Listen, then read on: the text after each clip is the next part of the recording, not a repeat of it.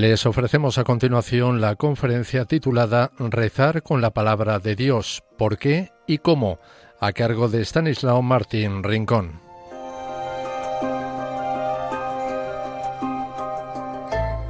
Esta conferencia se ha impartido durante el tiempo de Adviento en la parroquia Nuestra Señora del Pilar de Madrid.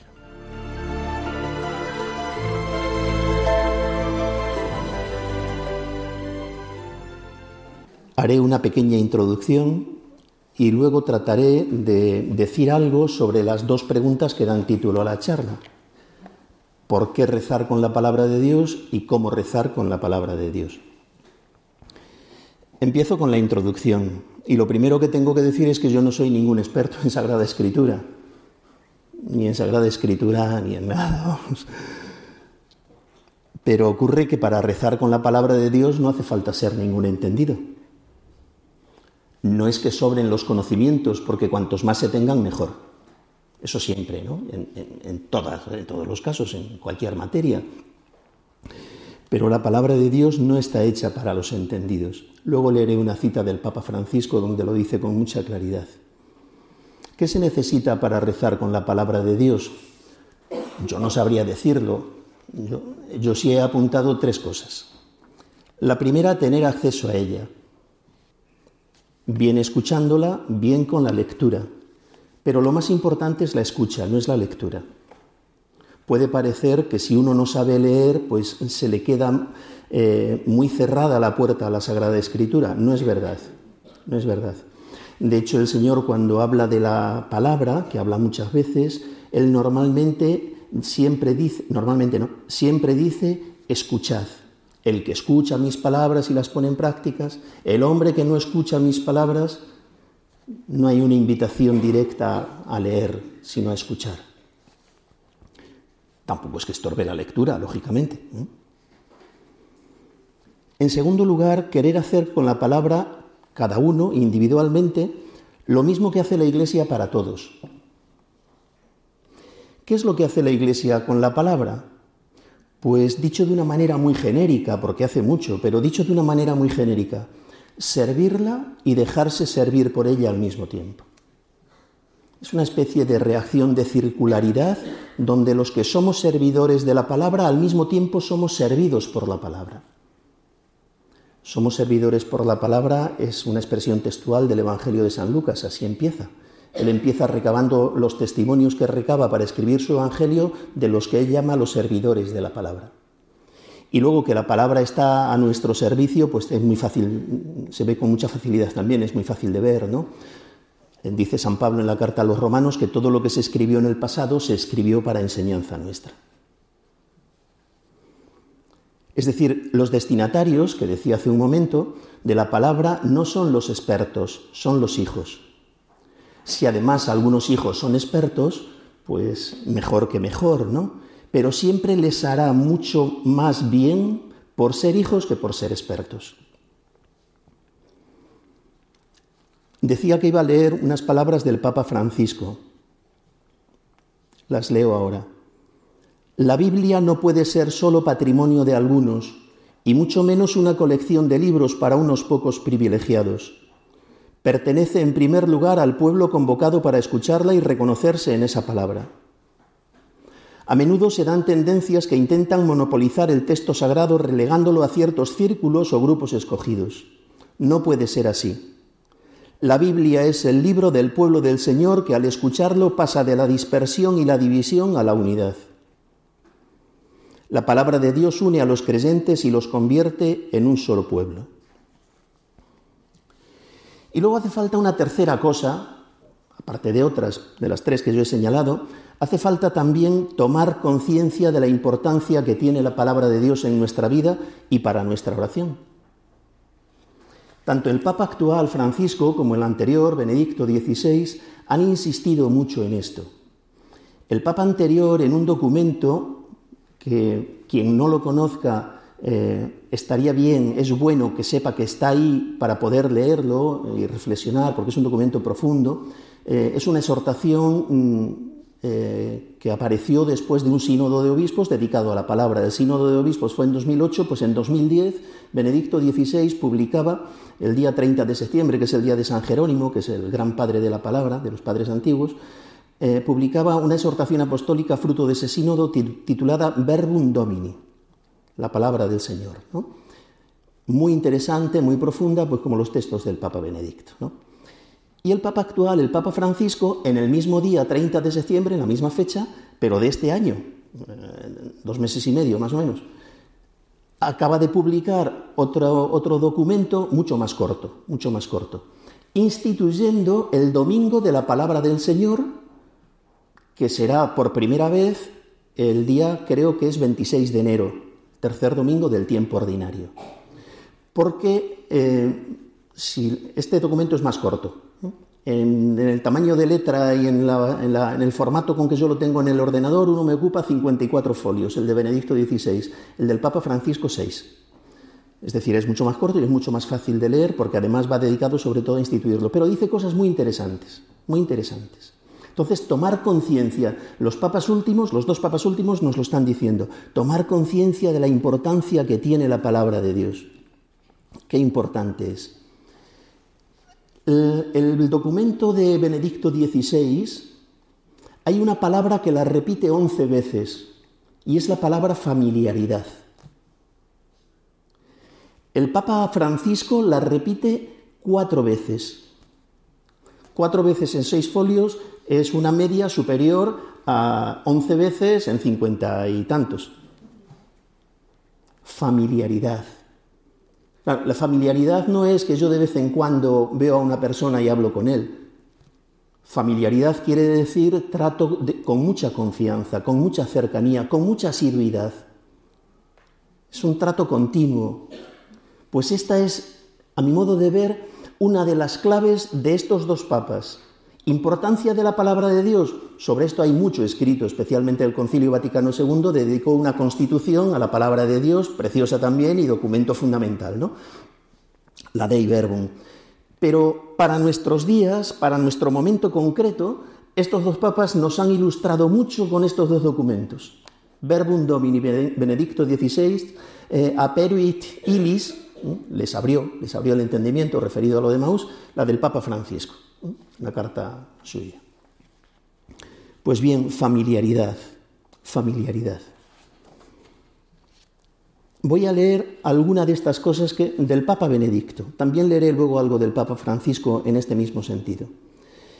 El documento del Papa Benedicto, Benedicto XVI, claro, eh, tiene 124 puntos. Cuando él lo estructura, saca 124. Bueno, pues en el 121, es decir, ya terminando, ya cuando uno va diciendo lo más importante que quiere decir, lo que no quiere que se le olvide, dice así. Al término de estas reflexiones, deseo exhortar una vez más a todo el pueblo de Dios, a los pastores, a las personas consagradas y a los laicos, a esforzarse para tener cada vez más familiaridad con la Sagrada Escritura. Nunca hemos de olvidar que el fundamento de toda espiritualidad cristiana auténtica y viva es la palabra de Dios anunciada, acogida, celebrada y meditada en la Iglesia. Y vuelve a la carga unas líneas antes de poner la firma. Recuerdo a todos los cristianos que nuestra relación personal y comunitaria con Dios depende del aumento de nuestra familiaridad con la palabra divina. Hasta aquí la introducción de la que hablaba. Vamos ahora con la primera de las dos preguntas que dan título a la charta. ¿Por qué rezar con la palabra de Dios? Pues tampoco sabría yo decir eh, eh, cuántas son, cuáles son los motivos, ni tampoco estructurarlos, ni jerarquizarlos, pero eh, cuando he preparado estos apuntes he señalado seis que no puedo explicar. Me detendré solamente en los dos primeros aunque ahora voy a, leer de corrido todos. Primera razón, el fundamento, lo acaba de decir, está tomado del Papa Benedicto, pero lo repito, el fundamento de toda espiritualidad cristiana auténtica y viva es la palabra de Dios anunciada, acogida, celebrada y meditada en la Iglesia. Segunda razón, nuestra relación personal y comunitaria con Dios depende del aumento de nuestra familiaridad con la palabra divina. Esto es lo que había leído antes. Tercera razón, porque en la palabra de Dios se nos revela cuál es la voluntad de Dios. Para todo el pueblo, para toda la iglesia y para cada uno de nosotros en particular. Es una razón poderosa, porque la perfección cristiana, la santidad, no consiste en otra cosa que en hacer siempre de la mejor manera posible la voluntad de Dios. Y esa se nos revela en la palabra. Si no tuviéramos la palabra no sabríamos cuál era la voluntad de Dios. Cuarta razón, la he tomado de Santa Teresa de Jesús y me parece que es muy, muy importante. Dice así, en el libro de su vida, todo el daño que viene al mundo es de no conocer las verdades de la Escritura. Me gustaría tener tiempo para detenerme en ella porque esta tiene peso, ¿eh? Todo el daño que viene al mundo está en que no conocemos las verdades de la Escritura. Quinta razón. También me gustaría detenerme, pero no puedo. Puede parecer de menor peso, pero no lo es, no lo es. ¿eh?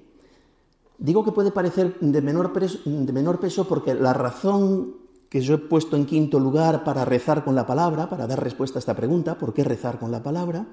Es que tiene premio. Rezar con la palabra tiene premio. Digo que eso puede parecer que es una razón menor, pero no lo es cuando os diga en qué consiste el, premio. Indulgencia plenaria con estas condiciones. Dice el documento oficial de la Iglesia sobre las indulgencias, el Inquiridium Indulgenciarum, ¿eh? se leo textualmente, se concede indulgencia parcial, parcial, no plenaria, parcial, al fiel cristiano que lea la Sagrada Escritura con la veneración debida a la palabra divina y a manera de lectura espiritual. La indulgencia será plenaria si lo hace por espacio de media hora por lo menos. Parcial si es de menos de media hora, plenaria si es de al menos media hora. ¿Cuáles son las condiciones? Aparte de las habituales para todas las indulgencias, que no, las vamos a, a, repetir ahora ni a decir, ¿no? Pero lo que dice exactamente es eh, que lea la Sagrada Escritura con la veneración debida a la palabra divina y a manera de lectura espiritual. Digo que me gustaría tener más tiempo porque este es un tema que a veces se nos olvida un poco el peso y el valor que tiene, el tema de las indulgencias. La indulgencia es por lo menos, por lo menos, por lo menos el segundo, una indulgencia plenaria conseguida, aplicada por un alma del purgatorio, es al menos, al menos, al menos el segundo acto de caridad más importante que una persona puede hacer. El primero es salvarle a uno del infierno, el segundo es sacarle del purgatorio. Sacar a un alma del purgatorio es cumplir, entre otras cosas, esa obra de misericordia que dice, estuve en la cárcel y vinisteis a visitarme tiene su peso. Por eso digo que parece que esto de decir que tiene premio, bueno, pues un caramelito, no, no, no es un caramelito. Ahí hay dos actos de caridad muy importantes, indulgencia plenaria o indulgencia parcial, según se eh, corresponda con lo que dice la Iglesia, con todo el valor y el peso que eso tiene. Pero digo más, no lo digo yo, lo dice la Iglesia, no solo rezar, Basta con asistir a la predicación de la palabra de Dios y escucharla devotamente. En este caso solo es parcial. Texto del Inquiridium. Se concede indulgencia parcial al fiel cristiano que asista atenta y devotamente a la predicación sagrada de la palabra de Dios. Quizá los pormenores de todo esto los tendría que explicar alguien que lo supiera mejor que yo. Yo lo que sí he hecho ha sido tomar el texto y transcribir. Me parece que tiene su peso. Es esta razón. Pues esta, esta reside en la virtud de la obediencia. ¿Por qué tenemos que rezar con la palabra de Dios y darle la importancia que se nos pide? Pues porque lo ha dicho el Papa. No hacen falta más razones, punto. Podríamos haber empezado por aquí. Lo ha dicho el Papa en línea con lo que han dicho todos los papas, insistiendo en lo que ha dicho el Papa anterior, punto, lo ha dicho el vicario de Cristo. nos lo acaba de decir, ha instituido un domingo para la palabra de Dios. ¿A alguien se le hace poco? Bien, explico un poquito estas dos primeras razones que he dicho. El fundamento de la primera, el fundamento de toda espiritualidad cristiana auténtica y viva es la palabra de Dios anunciada, acogida, celebrada y meditada en la Iglesia. El fundamento quiere decir la base en la cual construir toda la vida cristiana. Si le damos la vuelta a las palabras de Benedicto XVI y las ponemos en negativo, la enseñanza sería esta, aunque aquí hay una trampa lógica que estudian los lógicos. Pero no es demasiado grande, ¿eh? hay mucha, mucha verdad. Me quedo con la verdad que tiene. Si le damos la vuelta, digo, habría que decir que cuando la palabra de Dios no es anunciada, no es acogida, no es celebrada y no es meditada en la Iglesia, Toda espiritualidad cristiana auténtica y viva se queda sin fundamento. Me parece que se entiende mejor así. ¿Qué pasa si no hay fundamento? Que no podremos construir nada, absolutamente nada, que se mantenga y perdure.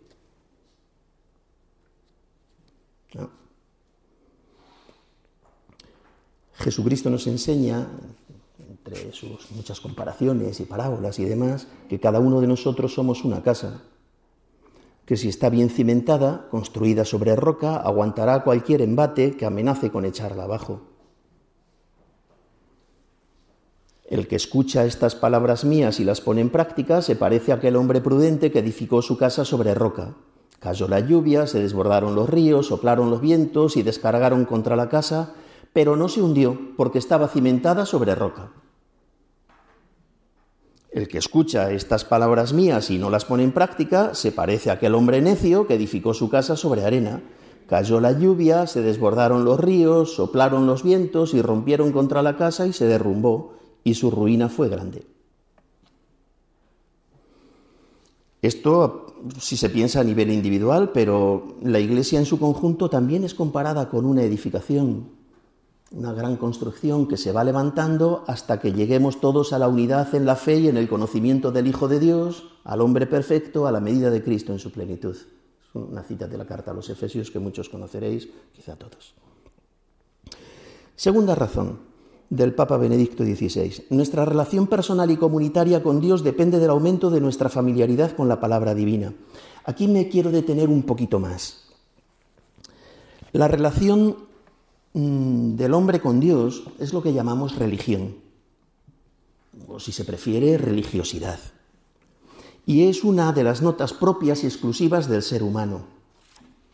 Dice el Catecismo de la Iglesia Católica que el hombre es un ser religioso por naturaleza y además tiene vocación de ser religioso.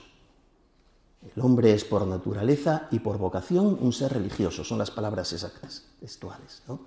Lo dice el Catecismo de la Iglesia y lo dicen cualquier, todos los antropólogos sensatos, todos. Los hechos propios de eso que llamamos religión nos salen solos, nos brotan. Igual que un chico varón que empieza a crecer y a eso de los 13, 14 años, 15, en la adolescencia, empieza a salir el, eh, barba y bigote. Sale solo, no hay que hacer nada, porque está dentro. La religiosidad la religión es algo que tiene el ser humano dentro, pues porque lo tiene dentro. No lo veréis en ningún animal, pero en el hombre sí. No se conoce ninguna cultura que no haya tenido su religión, ninguna. Eso no existe, no ha existido. El ateísmo es un fenómeno bastante moderno, eh, si hablamos de la historia de la humanidad. Bien, no quiero desviarme. ¿Cuáles son los hechos fundamentales de eso que llamamos religión? Cuatro la adoración, el sacrificio, la fiesta, la oración. Estas cuatro cosas salen solas. Ahora, por sí mismas salen muy mal, muy mal, porque lo que sale es adorar, ofrecer sacrificios, festejar y orar como nos parece, como nos gusta, como nos satisface, como nos impulsan nuestros intereses, bien, mil circunstancias. ¿Dios quiere ser adorado? Sí. ¿Quiere que se le ofrezcan sacrificios? Sí. ¿Quiere que se derrece? Sí. Todo esto lo sabemos. Eh, por ejemplo, lo de la adoración, ¿no? Dios quiere, Jesucristo nos dijo cómo quiere ser adorado Dios, en espíritu y en verdad, porque el Padre dice, desea que lo adoren así. Es decir, es una eh, afirmación expresa de que Dios quiere, Dios Padre quiere ser adorado así, en espíritu y en verdad. ¿En qué consiste adorar en espíritu y en verdad? Pues nosotros no lo sabemos, no nos sale. Hay que preguntárselo a la Iglesia. Cuando no sepamos eh, algo relacionado con Dios, algo relativo a la religión, cuando no lo sepamos, hay que preguntárselo a la Iglesia, porque la Iglesia sí que lo sabe. La Iglesia es la esposa de Jesucristo y conoce todos los gustos y muy bien del esposo. Lo sabe perfectamente. Pues bien, cuando a la Iglesia se le pregunta cómo tenemos que rezar a Dios, cómo tiene que ser os recuerdo, estamos hablando de, esas palabras del Papa Benedicto XVI, nuestra relación personal y comunitaria eh, con Dios a través de la palabra. ¿Cómo tiene que rezar? ¿Cómo tenemos que rezar para complacerle a Él? ¿Cómo le gusta a Dios que le recemos? Si se lo preguntamos a la Iglesia, la Iglesia responde con la Sagrada Liturgia. Dios quiere que se le rece así. Responde algo más. Vamos por partes. Vayamos a la palabra.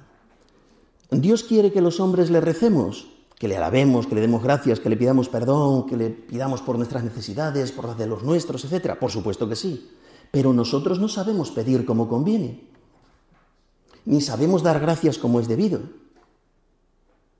Uno de los capítulos de la predicación de Jesucristo es la corrección de los errores en la oración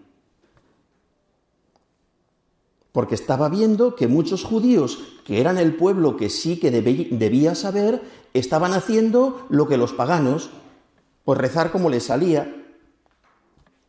También los paganos rezaban, claro, rezan.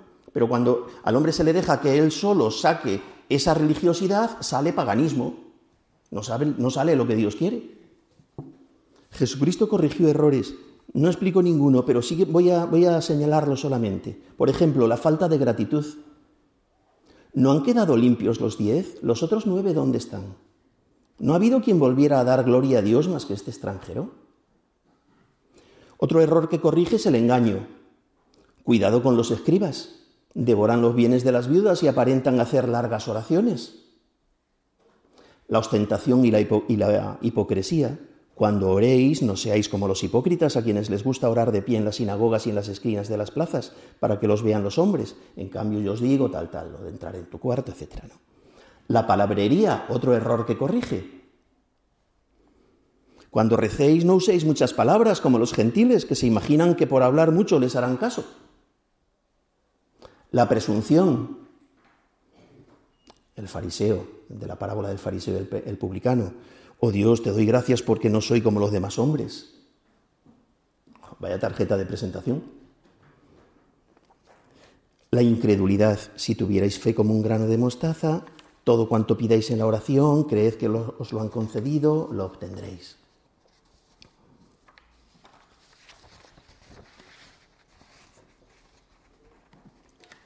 Y la Iglesia, después de la enseñanza de Jesús, tuvo que seguir corrigiendo errores, Dice Santiago, pedís y no recibís porque pedís mal. ¿Cómo rezar como Dios quiere, como a Dios le complace? Solo puede responderlo la Iglesia. He, citado antes a San Pablo en la carta a los romanos y he partido el versículo, le leo entero ahora. Nosotros no sabemos pedir como conviene, pero el Espíritu mismo intercede por nosotros con gemidos inefables. La garantía de que el Espíritu ora la tiene solamente la Iglesia. La garantía de que el Espíritu Santo es el que está inspirando la oración de un grupo de orantes, esa no la tenemos ninguno en particular. Cuidado con eso, ¿eh? es que el Espíritu Santo me ha inspirado. Mm, mm la garantía de que la oración que Dios quiere oír está inspirada por el propio Dios, por el Espíritu Santo, esa está en la Iglesia y solo en la Iglesia. Y luego, fuera de la iglesia, el Espíritu Santo inspirará lo que quiera, a quien quiera, cuando quiera y como quiera, porque ya sabéis que es como el viento, que se oye su ruido, que no está sometido a control de nadie. No es que no actúe fuera, pero no tenemos garantía. La garantía la tenemos aquí. O sea, ¿yo puedo salir a la, calle y encontrarme con don Raúl? Pues sí, me lo puedo encontrar, pero es muy probable que no me lo encuentre. Ahora, si quedo con él en un punto y en a una hora concreta y respondemos los dos a nuestra palabra, tenemos la garantía de que nos encontramos. Pues eso es la Iglesia en este sentido. Es el lugar donde se nos garantiza la acción del Espíritu Santo para adorar a Dios como quiere ser adorado, para ofrecer sacrificios como quiere recibirlos, para eh, rezar como Él quiere que se le rece. ¿Por qué tenemos que rezar con la palabra de Dios? Vamos ahondando un poquito. Bien, preguntémosle a la iglesia, preguntémosle a la iglesia. Ella es madre y maestra, lo hemos oído muchas veces, lo hemos dicho. Me gusta añadir un, un adjetivo. Es madre y maestra sabia, sapientísima. No es que sea madre y maestra, porque madres y maestras hay muchas. Es madre y maestra sapientísima porque precisamente tiene la garantía de la asistencia del Espíritu Santo. Pues bien, vamos a preguntarle. Para rezar como la Iglesia, como miembros del pueblo de Dios, la Iglesia nos dice, ahí tenéis la liturgia, la Santa Misa, que es oración y sacrificio y acción de gracias y todo, ahí está compendiado todo. Bien. Y como prolongación de la Santa Misa, ahí tenéis el oficio divino y tenéis la liturgia de las horas. De esto no digo nada porque ya eh, tuvimos una charla en la semana pasada sobre este asunto, ¿no? Para rezar solo tú personalmente, pues cualquiera de todas estas cosas, haciéndolas personalmente, y además algo que es muy importante, que es la lección divina. Y luego están todas las oraciones privadas que tú quieras hacer también. Unas aprobadas por la Iglesia, bendecidas y alentadas y fomentadas, el Santo Rosario, por ejemplo, oración privada eh, que la Iglesia eh, tiene recomendadísima por todas partes, y tus oraciones particulares privadas, las tuyas. Pues bien, a donde quiero aterrizar es aquí. Todo esto que la Iglesia nos responde, todo es palabra de Dios, todo está basado en la palabra de Dios. Si quitáramos todo lo que hay de palabra de Dios en las oraciones de la Santa Misa, en el oficio divino, en la liturgia de las horas, nos quedaríamos, iba a decir con el esqueleto, nos quedaríamos sin esqueleto, nos quedaríamos sin nada. Los que tenéis la costumbre de, la santa costumbre, ¿no? De rezar las horas. Pues si quitas, si quitas todo lo que es palabra de Dios, ¿con qué te quedas? Con el himno y las preces.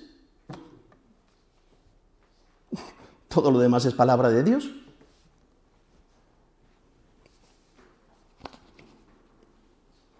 Todo es palabra de Dios. Pero es más, tampoco existiría la lección divina, porque está, está basada en la palabra de Dios. Ahora diré nada, una breve idea solamente sobre la lección divina.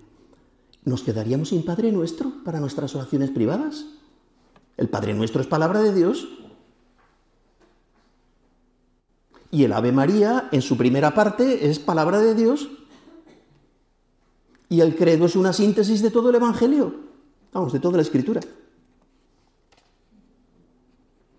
Y todos los mandamientos son palabra de Dios. Y la celebración de todos los sacramentos está basada en la palabra de Dios. Quita la palabra de Dios, ceguera absoluta, vamos, paganismo.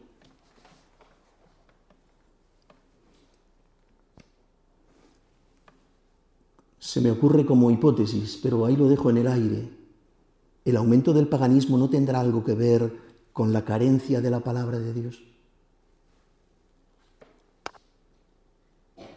No sé responder ni es cosa de, meternos ahora en ello. ¿no?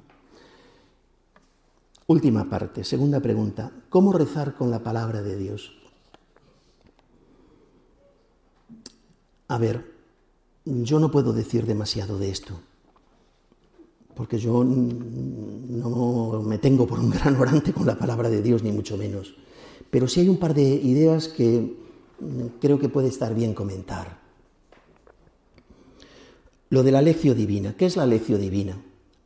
muchos lo conoceréis.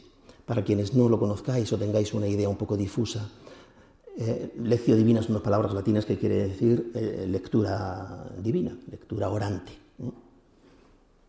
Consiste en cogerse la palabra de Dios. A ver, antes, es un método pues, que la Iglesia ha utilizado desde sus orígenes y sigue utilizando y sigue estando recomendadísimo. Es un método de oración que consiste en coger un texto de la palabra de Dios, leerlo, leerlo bien leído, despacio, subrayando, lo que sea, después meditarlo, después rezar con él, contemplarlo y sacar un propósito práctico. No puedo decir mucho más porque la lección divina hay que explicarla haciendo lección divina y tal vez haya oportunidad, me imagino, de, de poder hacerlo. ¿no? La segunda cosa que quiero decir, yo me he dado cuenta de algo que quiero compartir con vosotros.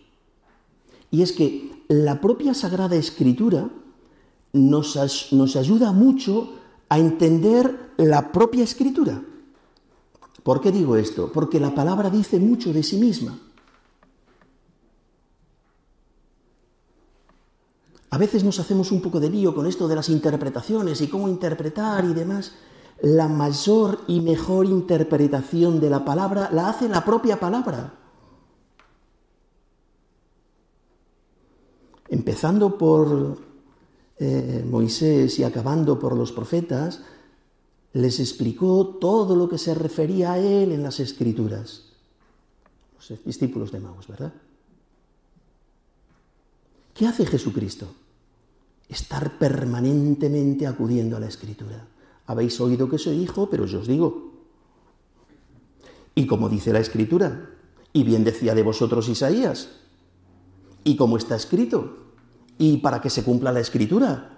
Y si vais viendo es permanentemente, permanentemente, permanentemente acudiendo a la Escritura, permanentemente. Digo Jesucristo porque es el ejemplo y es el modelo también en esto y en todo, claro. Pero el Nuevo Testamento, por ejemplo, está lleno, lleno. Hay algunos de los libros del Nuevo Testamento, por ejemplo la carta a los Hebreos, que está cuajada de citas. Es una cita tras otra, una tras otra. San Pablo permanentemente, él que también dominaba las escrituras, ¿no?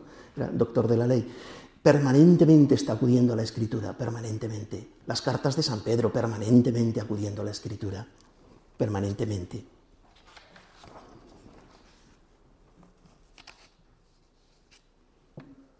La Virgen María. De la Virgen María eh, conservamos, tenemos, nos ha llegado esa oración preciosa del Magnificat. El Magnificat es una oración compuesta de Antiguo Testamento, de Sagrada Escritura.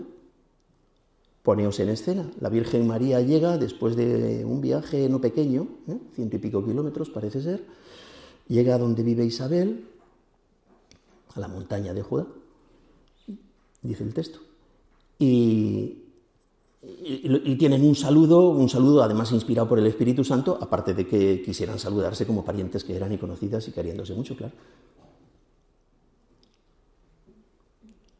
¿Y qué es lo que hace, qué es lo que, es lo que le sale solo a la Virgen María? Pues prorrumpe en una oración preciosa con nueve citas del Antiguo Testamento. Dos del primer libro de Samuel, tres de tres salmos distintos, una del libro de Job y tres del Génesis. Eso es familiaridad con la escritura, ¿eh? Eso es familiaridad con la escritura.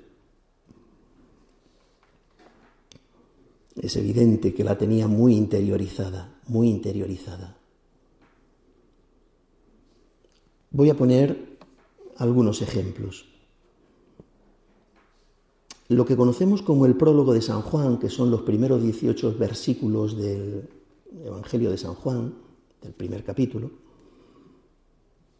pues no sé si os habéis dado cuenta, pero es el ejemplo más claro en el cual la escritura está hablando de la palabra.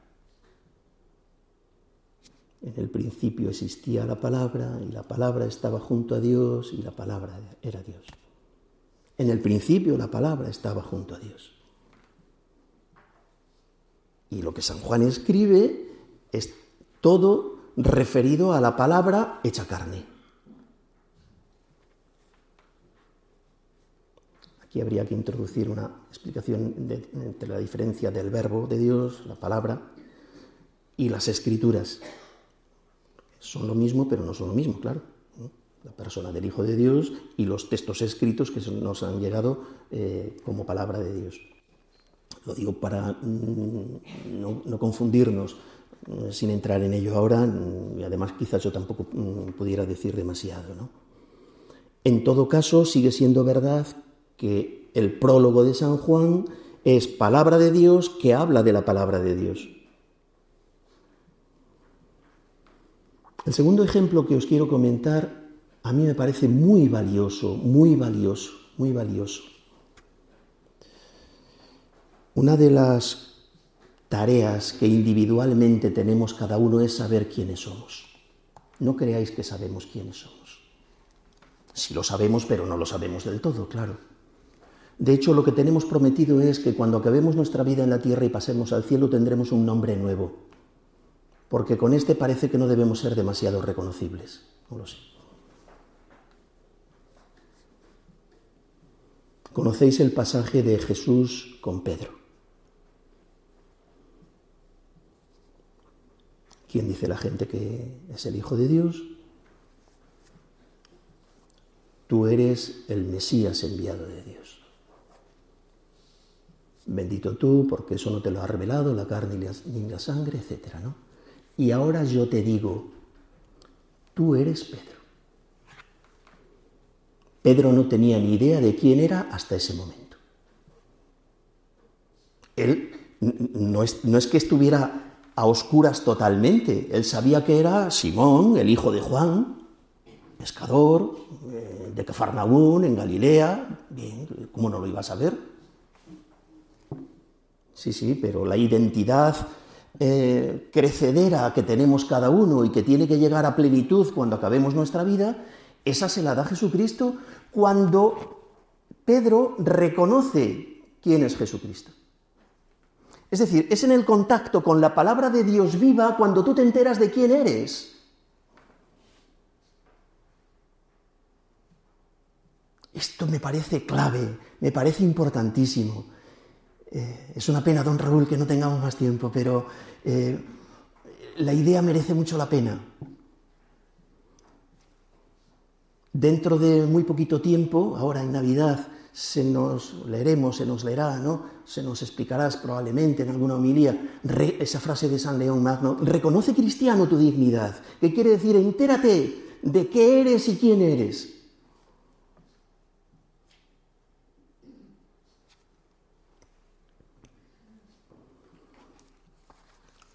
Dice Jesús, la escritura llama dioses a aquellos a quienes vino la palabra de Dios y no puede fallar la escritura. ¿Cómo se pueden oír estas palabras y quedarnos como si tal cosa? Está hablando Jesucristo y está diciendo que la escritura llama a dioses a aquellos a quienes ha venido la palabra y no puede fallar la escritura. Dice San Juan en ese prólogo, que me había traído la Biblia para leerlo, pero me parece que es un poco largo, es, a los que le recibieron, a los que recibieron la palabra, les dio el poder de ser hijos de Dios. Don Pedro ha explicado en esta casa muchísimas veces, muchos os acordaréis, que el hijo de un perro es un perro, el hijo de una vaca es una vaca, el hijo de un caballo es un caballo, pues el hijo de Dios es Dios. Es que es de una lógica sencillísima y aplastante. Claro, ¿Qué va a ser el hijo del padre? Pues lo mismo que tenga, lo mismo, eh, un ser con la misma naturaleza que el padre. Es que eh, se cae por su peso. Ahora cuando salgáis por ahí, veis a alguien eh, paseando el perro, le decís, el padre de este es un caballo, ¿no? ¿Te has fumado algo? El padre es otro perro.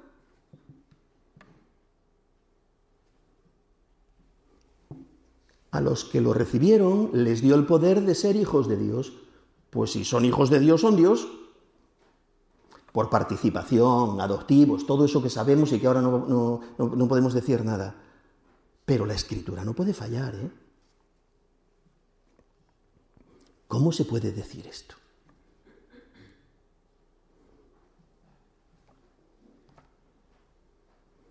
Pues dice la escritura, ahora somos hijos de Dios, dice San Juan.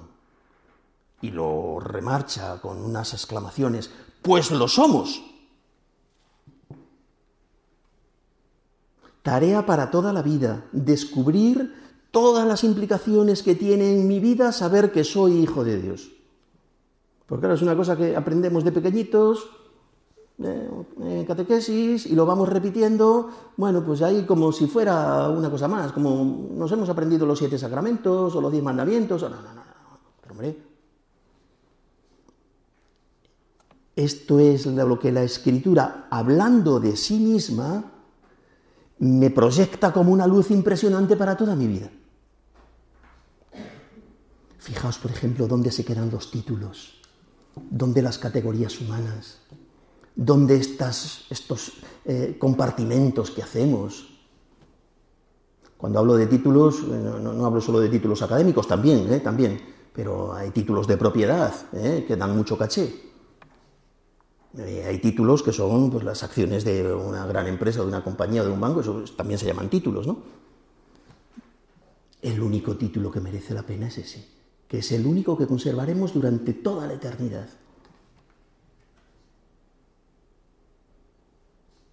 No digo que no tengamos que esforzarnos por hacer las cosas bien porque nos tenemos que manejar en este mundo. Faltaría más, por supuesto que sí. Me he pasado la vida tratando de que los muchachos, las chicas en el último tramo de mi vida en el colegio de la compañía, eh, progresaran cuanto más mejor y alcanzaran las mejores cotas posibles y exigiendo y ayudando y en fin, todo lo que a mí me parecía que yo debía hacer como profesional de la educación. Pero el gran título no es el que me va a dar ninguna universidad de este mundo. Esto me lo dice la palabra de Dios. No basta saber con que somos hijos de Dios. Ahora que ya sabemos que lo somos, a un hijo hay que alimentarle. Pues bien, dice el libro de la sabiduría que la variedad de frutos no alimenta al hombre, sino tu palabra que mantiene a los que creen en ti. Y bueno, bien conocida, ¿no? La respuesta que dice Jesucristo a, Satanás en una de las tentaciones, ¿no? No solo de pan vive el hombre, sino de toda palabra que sale de la boca de Dios. Por cierto, está citando al de Deuteronomio. Ahí Jesucristo está citando el Antiguo Testamento. No solo de pan vive el hombre, es una cita del Antiguo Testamento, del Deuteronomio. Hay que instruirlo, hay que educarlo. Bien, vayamos a San Pablo y a la palabra. En la segunda carta a Timoteo, San Pablo, hablando de las Sagradas Escrituras, dice esto. Ellas pueden darte la sabiduría que conduce a la salvación por medio de la fe en Cristo Jesús. Toda escritura es inspirada por Dios, es también útil para enseñar, para arguir, arguir es argumentar, para corregir, para educar en la justicia, a fin de que el hombre de Dios sea perfecto y esté preparado para toda obra buena. Toda escritura es útil para esto. A un hijo muchas veces hay que curarlo, pues la palabra cura. La palabra cura. La palabra dice de sí misma que es curativa, que es sanadora. Él cura todas las enfermedades. Dice un salmo, y sana los corazones destrozados. ¿Y cómo lo hace? Él es Dios. ¿Y cómo lo hace? Todo lo que Dios ha hecho lo ha hecho con su palabra. Todo. Todo lo que hace lo hace por medio de su palabra. Por eso el autor del libro de la sabiduría puede exclamar así, eh, también con exclamaciones, ¿no? Tu palabra, Señor, que todo lo sana. Y si os dais cuenta, pues eso era lo que hacía Jesús. Todo lo que hace Jesús no usa ninguna otra herramienta sino su palabra. Todos sus milagros, todos sus signos, toda su enseñanza, todas las conversiones, todo lo que hace es su palabra. Su palabra. Bien, vamos terminando. Ahí. Vamos terminando, ¿no? Vamos a terminar. Hay algo más que me parece de un enorme calado muy importante y además muy propio de este tiempo de Adviento en el que estamos, y es que mantiene viva la esperanza. ¿En qué podemos esperar los hombres de fe? Pues solo en la palabra de Dios que nunca miente, dice de sí misma. Yo velo para cumplir mi palabra, dice la Escritura. Lo que diga lo cumpliré. En verdad os digo que antes pasará en el cielo y la tierra que deje de cumplirse hasta la última letra o tilde de la ley.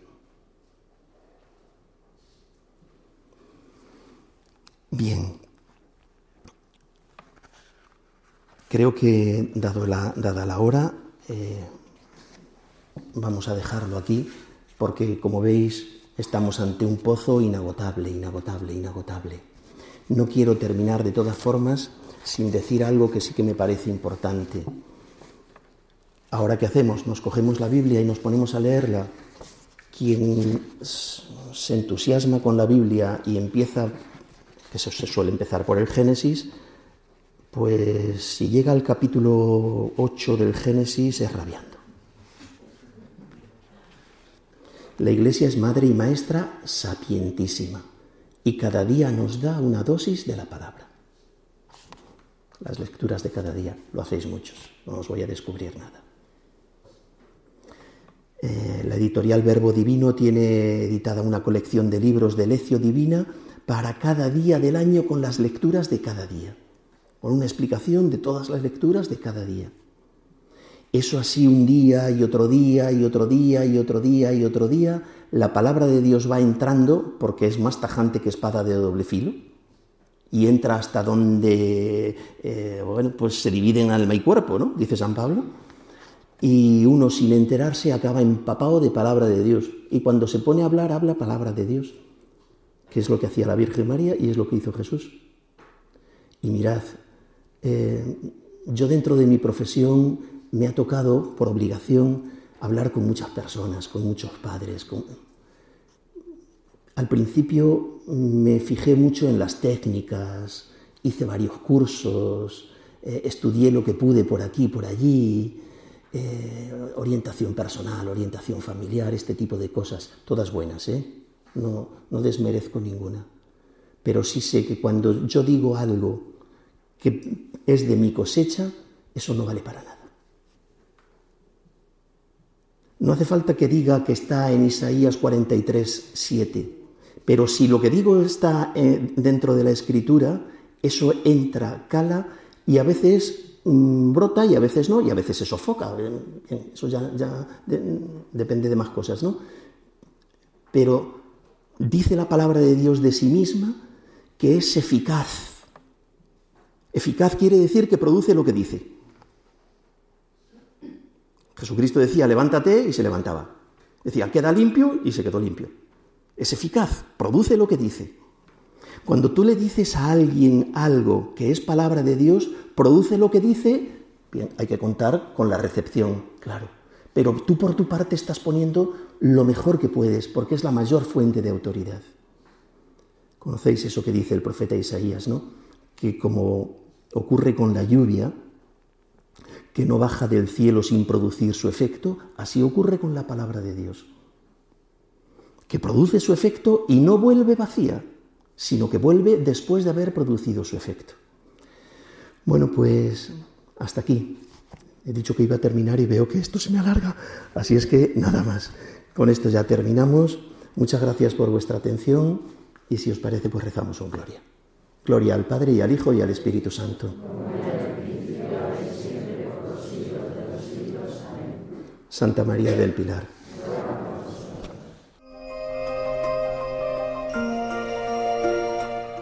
Acaban de escuchar la conferencia titulada Rezar con la palabra de Dios. ¿Por qué y cómo? A cargo de Stanislao Martín Rincón. Conferencia que ha sido impartida en la parroquia Nuestra Señora del Pilar de Madrid en este tiempo de Adviento.